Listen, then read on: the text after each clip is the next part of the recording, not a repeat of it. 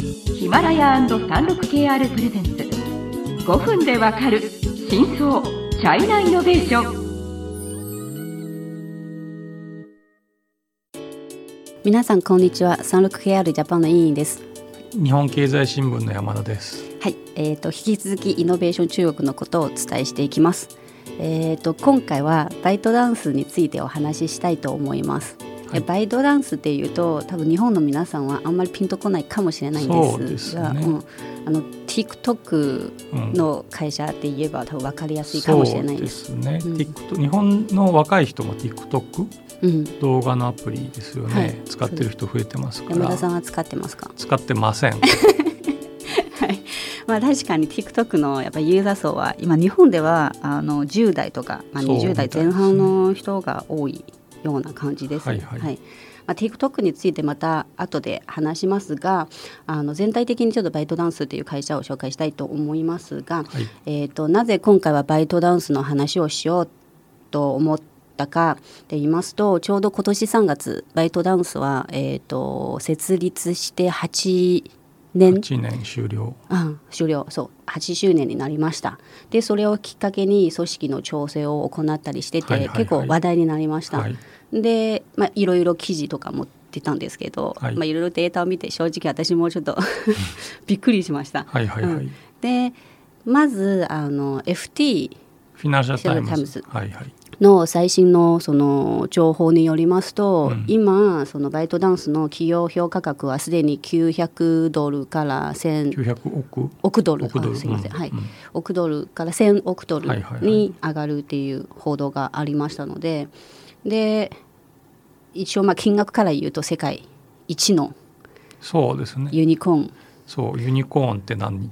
ユニコーン。そうですね。あ、まあ、ユニコーンのそれ説明しますとユニコーンは企業価値が10億ドル以上の未上場のベンチャーのベンチャー企業そう未上場企業です、ね、そうです。でまあ基本あの一応設立して10年以内っていうのがまあなんとなくありますね。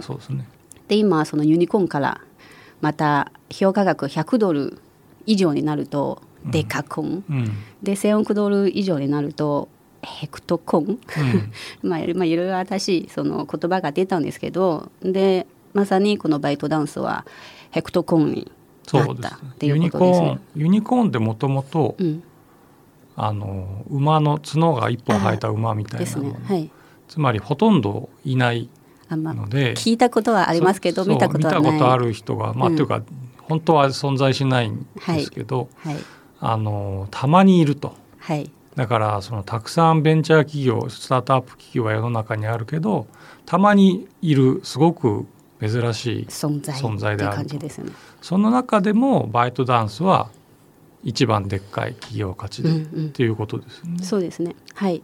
であの今日本のユニコーンもちょっと調べたんですけど、はい、今23社そう 2, 2社3社しかないんですよね。うん、メルカリはもう上場しましたので。上場したら外れちゃうので、はい、で多分今一番高いのはなんかディープラーニングのプリファードネットワークス。30あそうですそうです30億ドルぐらいででもまあ最も、えーと、多分一番有名で注目されているのはスマートニュースですね。で、去年の7月にあのシリーズ E の資金調達を終え、うんうん、で10億ドルになってなんかユニコーン入りみたいなっていうのが大きく報道されましたけど。でなぜスマートニュースの話になったかと言いますとバイトダンスはまさに最初の主力製品はあのあのスマートニュースみたいなこういうニュースアプリなんですよ。そうですね、はい、キュレーション日本語で言うと日本語っていうのか日本の言い方で言うとキュレーションサイト。アグリ aggregator news aggregator、うん。うん、つまりニュースを集めてきて見やすく並べているっていう。そうですそうです。36KR ジャパンのサービスコネクトは最先端の中国のイノベーションやテクノロジー企業情報を提供しています。中国での事業やパートナー企業の探索などヒントになる情報が満載。であの実は2つの会社は本当にちょっと似てるっていうかその、えーと設立は同じ年でスマートニュースも2012年。あそうなんですか、うん、でバイトダンスも2012年なんですけどでも今になって規模を比べるともうとんでもない違う会社になったんですね。でちょっとデータの羅列になりますがでその、えー、バイトダンスのそのニュースアプリ「今日頭条」はいはいはい。うん、つまり今日のヘッドラインっていう意味なんですけど、ね、頭条をリリースしてあの1000万のユーザーを獲得するまでは90日しかかかってなくて、これ1000万っていうのはスマニューの今のユーザー数ですね。うん、まあ人口が違うっていうのはあるもちろん人口のベースはもちろん違うんですけど、まあ、でもまあ今1年半でスマあのあの今日頭条のユーザー数は1億人を突破して、今も7億人のユーザーを抱えているスーパーアプリになったんですよ。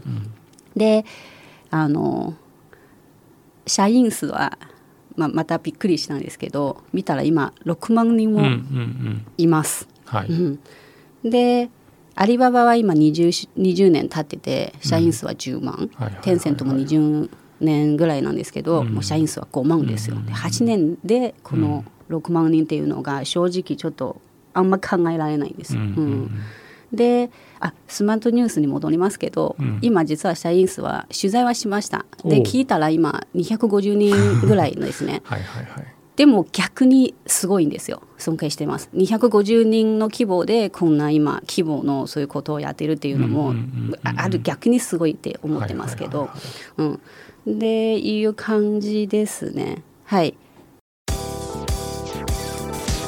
中国経済のさまざまな業界や企業紹介最新のイノベーションやテクノロジーを徹底解説。5分でわかる真相チャイナイノベーション。